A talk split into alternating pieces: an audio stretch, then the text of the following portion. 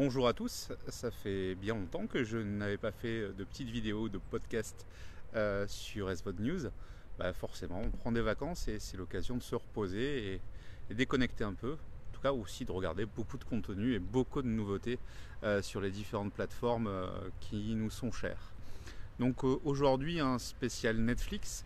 Bah, tout simplement parce que bah, j'ai du retard et, et donc forcément Netflix avec de l'actualité euh, toutes les semaines, pour pas dire presque tous les jours, en, nouveau contenu, eh ben, ça nécessite au moins une émission consacrée à ça.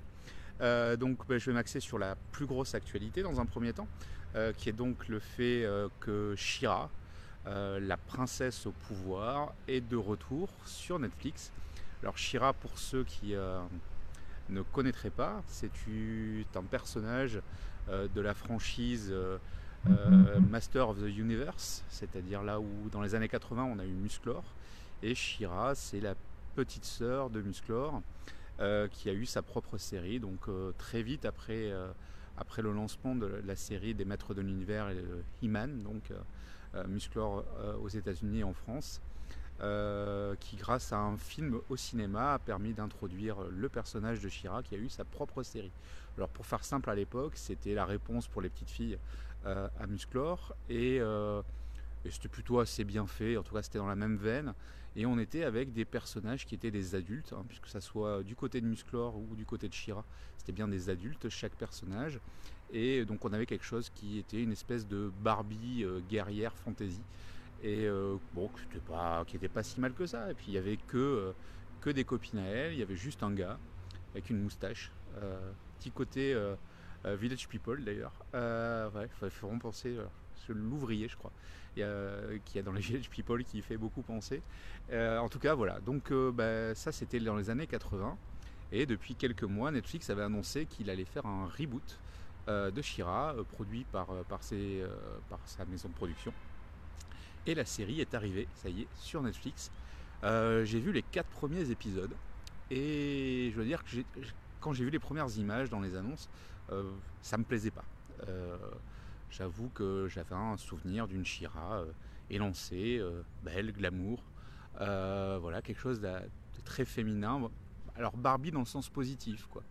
Et là, on nous sort une gamine qui a un costume un peu bizarre, avec une couronne qui donne des grandes oreilles, euh, qui a une espèce de tunique par-dessus un short. Enfin voilà, bon, visuellement, c'était pas ça.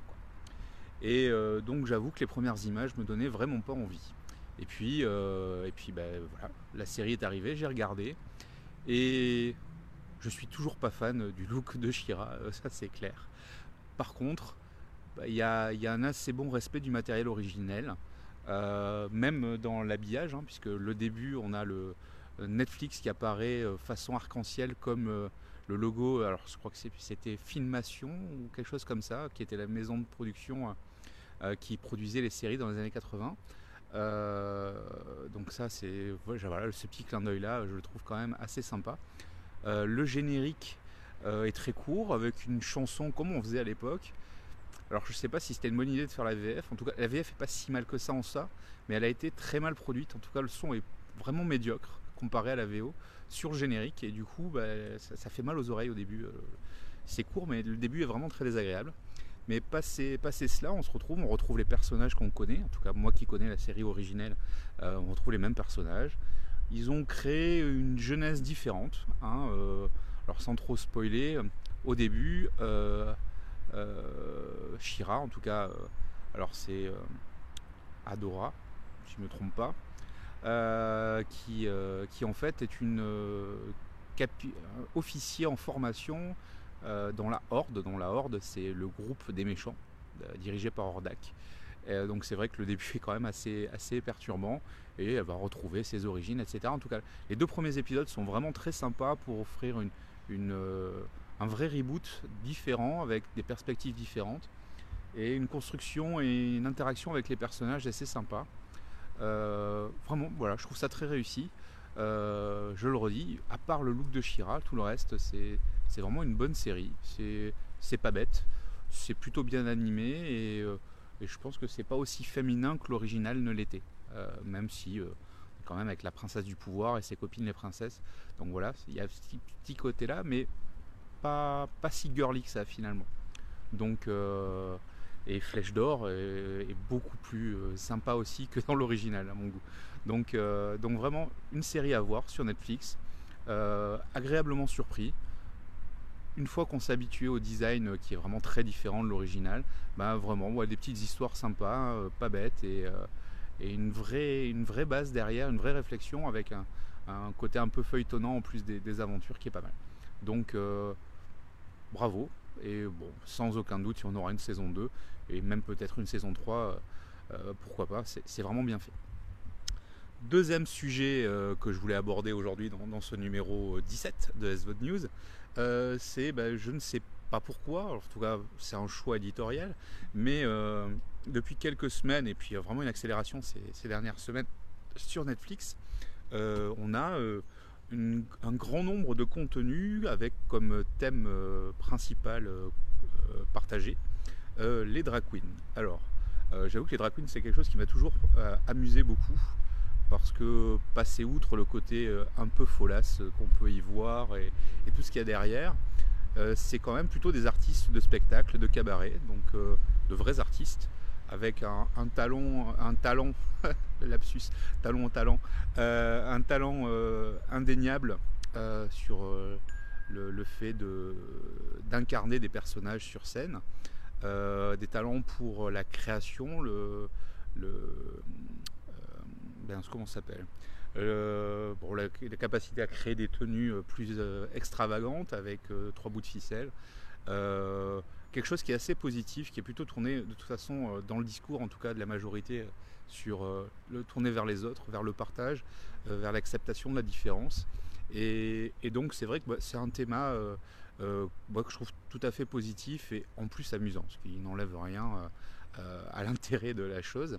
Donc là, on a eu il y a quelques jours maintenant la dixième saison euh, de RuPaul Drag Race, qui est donc une télé-réalité américaine de concours euh, d'élection de la euh, plus grande drag queen des États-Unis, avec des, voilà, c'est du concours classique. Hein. vous connaissez sûrement Top Chef. le meilleur pâtissier, etc. Bah, c'est la même chose, sauf que les épreuves là sont des épreuves pour savoir si l'artiste drag queen est au niveau, en tenue, en incarnation, en, comédie, en chanson, en danse, etc. franchement, c'est plutôt, euh, plutôt rigolo. Euh, et toujours, je le dis, avec des artistes de spectacle qui sont, euh, qui sont vraiment très doués. on trouve également depuis peu un deuxième film, et déjà eu un premier avec Hurricane Bianca, donc, qui est une gagnante justement du RuPaul Drag Race, qui, qui, a fait donc deux films, avec un humour très lourd, euh, très, très équivoque et très graveleux. Euh, bon, voilà, c'est de la comédie, mais pourquoi pas. Et euh, pour terminer, même s'il y a d'autres choses, si on a aussi un documentaire réalité d'une drag queen qui est aussi prof de danse, qui est sorti il n'y a pas très longtemps. donc voilà, qui donne des cours de danse à des, enfants avec sa personnalité et son extravagance.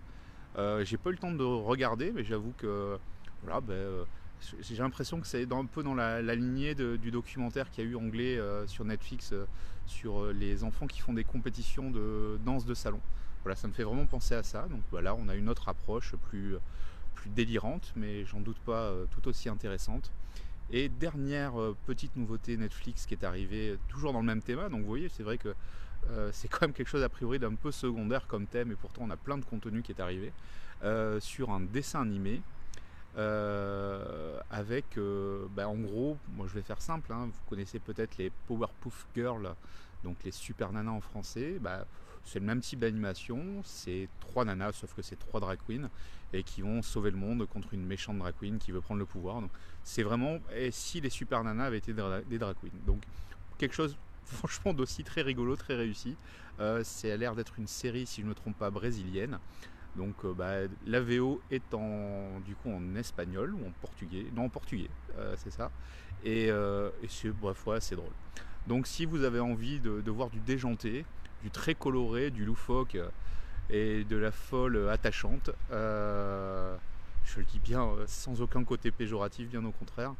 bah, c'est vrai que sur Netflix, voilà, vous avez un super thème drag queen et de quoi remplir largement vos soirées.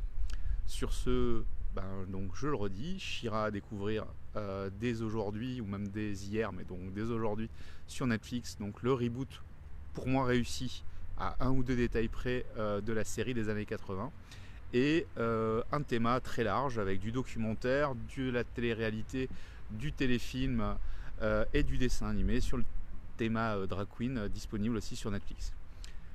Sur ce, je vous souhaite une bonne fin de journée. Je vous dis à très bientôt. Et très prochainement, je pense que je parlerai de YouTube et de son offre euh, premium, avec donc du contenu exclusif maintenant sur YouTube, avec un abonnement payant. A très vite. Bye bye.